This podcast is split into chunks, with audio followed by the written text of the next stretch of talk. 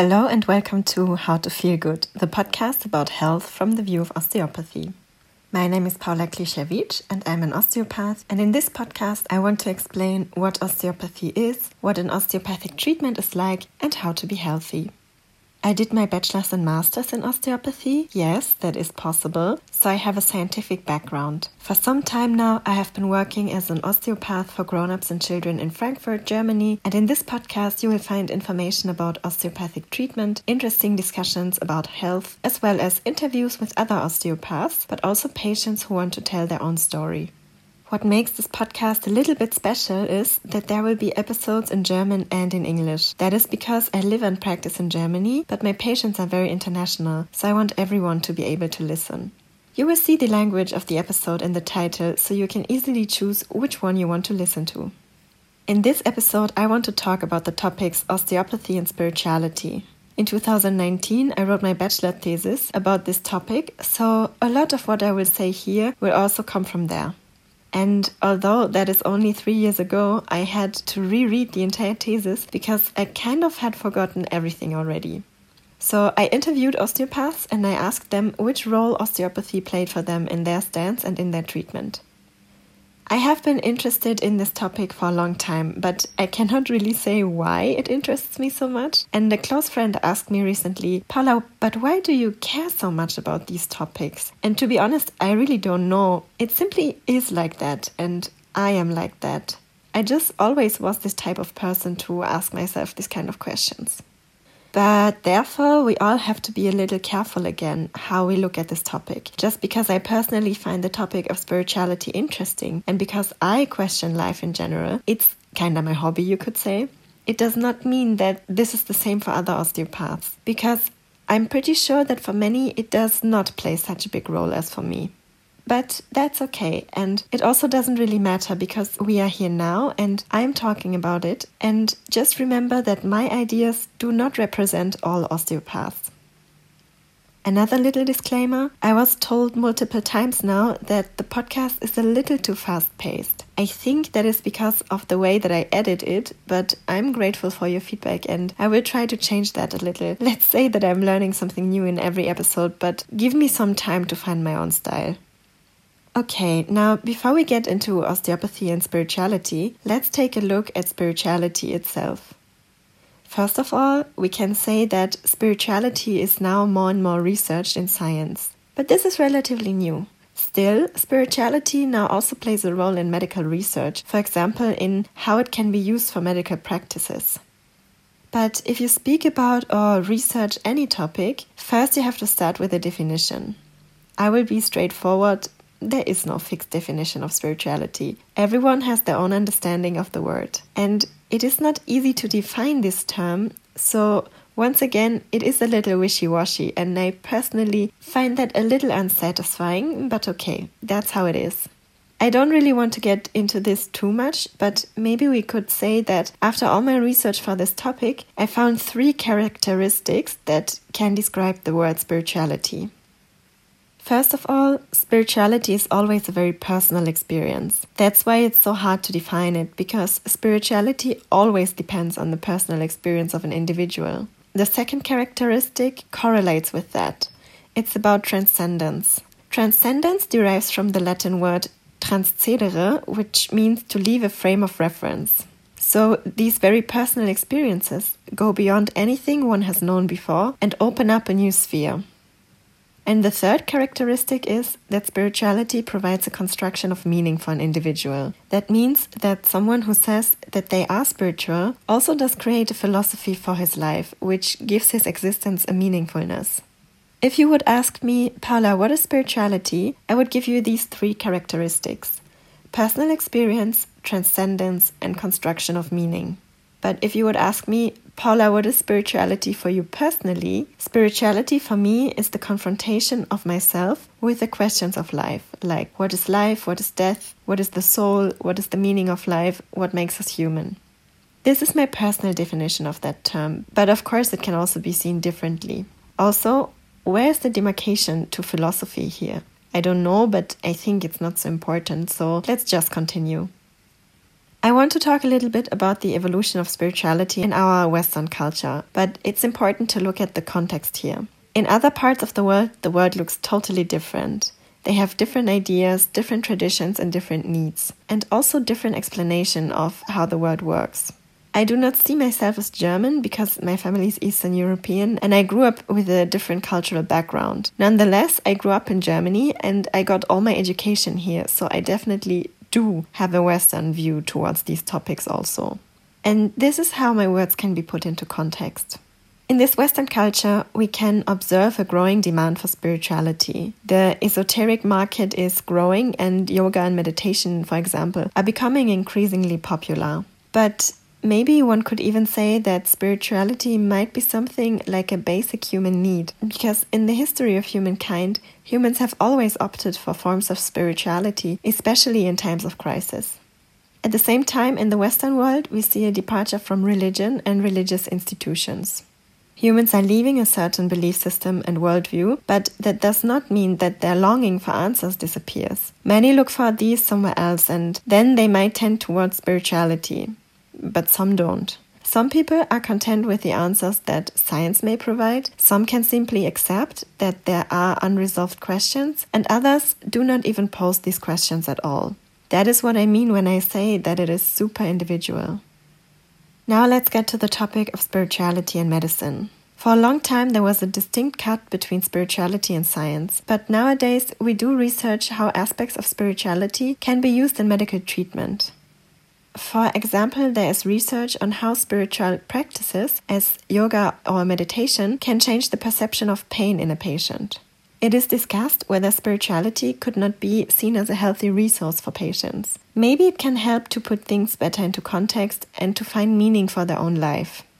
So, there is a change of perspective in science and medicine. After a long time of posing that the mind and soul have nothing to do with the body and that illness is something materialistic that can be solved by a purely physical treatment, this is being changed and the questions about the connection of the body, mind, and the soul are becoming increasingly louder.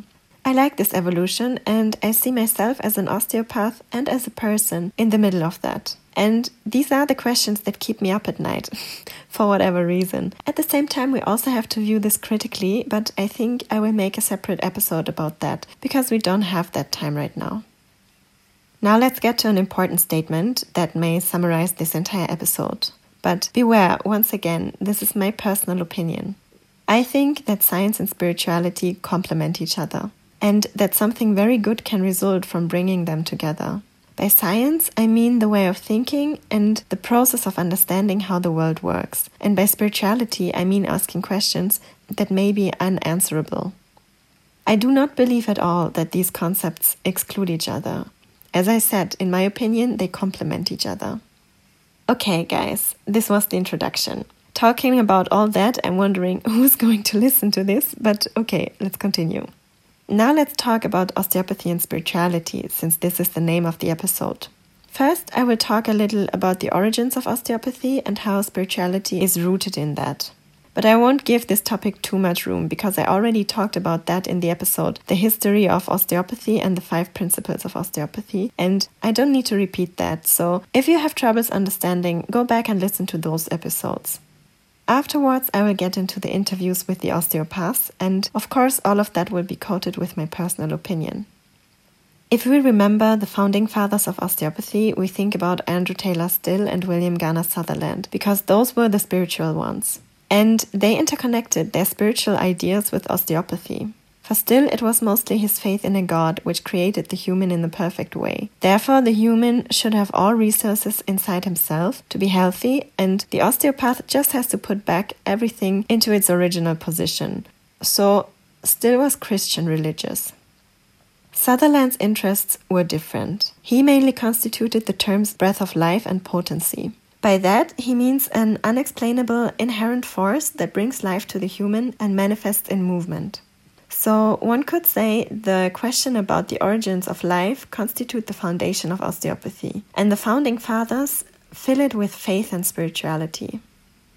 If we now remember the five principles of osteopathy, we remember the principle of holism. In osteopathy, we understand the human as a unity of body, mind, and soul. Just this can already be seen as spiritual, because we could also just see the body as a mechanical shell. The body is more to us than a fleshy outside shell, it is animated matter. Even its physicality is something spiritual for us, because in our understanding, the soul is inherently interconnected with the body's flesh. I can tell you a little anecdote here. I went to a massage once in my life. It was during an exam period and I was totally stressed and tensed up, so I wanted to treat myself by a massage. But the way my body was touched and treated totally disturbed me because I was used to an absolutely different way of touch. When I treat, or how I know it from osteopathy, is that we touch the patient's body with respect. We almost treat it as something sacred. Our hands create a relationship with the patient's body, and this did not happen during this massage. Don't get me wrong, I'm very used to physical touch, but in this setting, I felt like a piece of meat instead of a human, and this was the last time that I went to any massage. Okay, this is enough about osteopathic theory. Now, what did the osteopath tell me during these interviews? First of all, I asked them about their personal definition of spirituality because, as I said, everyone has their own understanding of it. It was very important to these osteopaths to distinguish between spirituality and religion. They also described spirituality as a very personal experience, while religion was seen as institutionalized.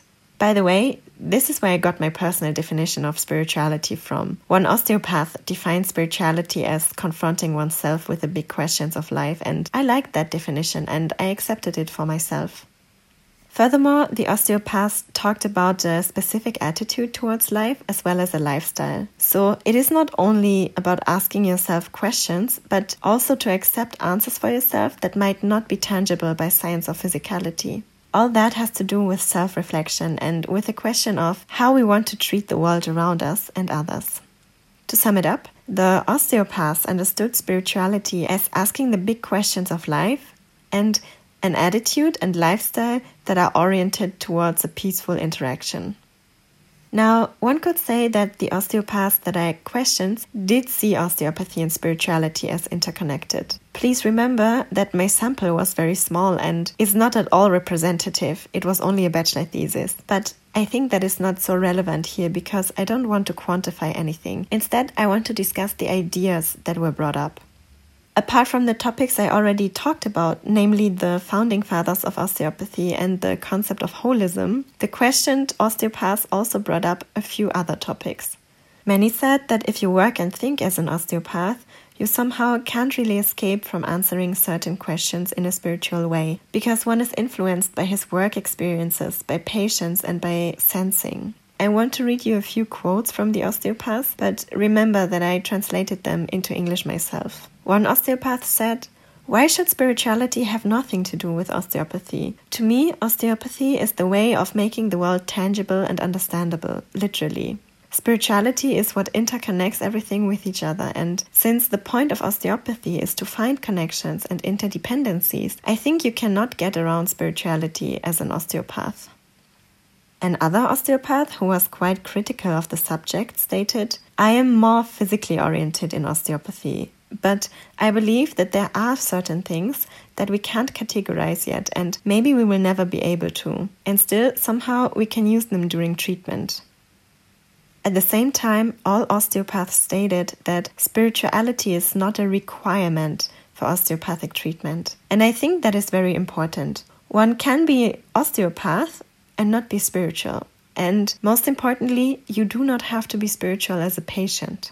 As a patient, you don't have to believe in anything, not even in osteopathy, because the core of our work will always be the physical body. And just to make it clear once again, I am talking so much about spirituality because I personally find it interesting. And because I think that spirituality, in a way, is connected to osteopathy. But that does not mean that osteopathic treatment has to be spiritual itself.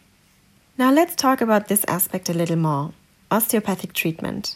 I already stated in other episodes that osteopathic treatment is always highly individual. This is because every osteopath has their own style of work, but also because every treatment is centered around what the patient needs. So, what role does spirituality play in osteopathic treatment?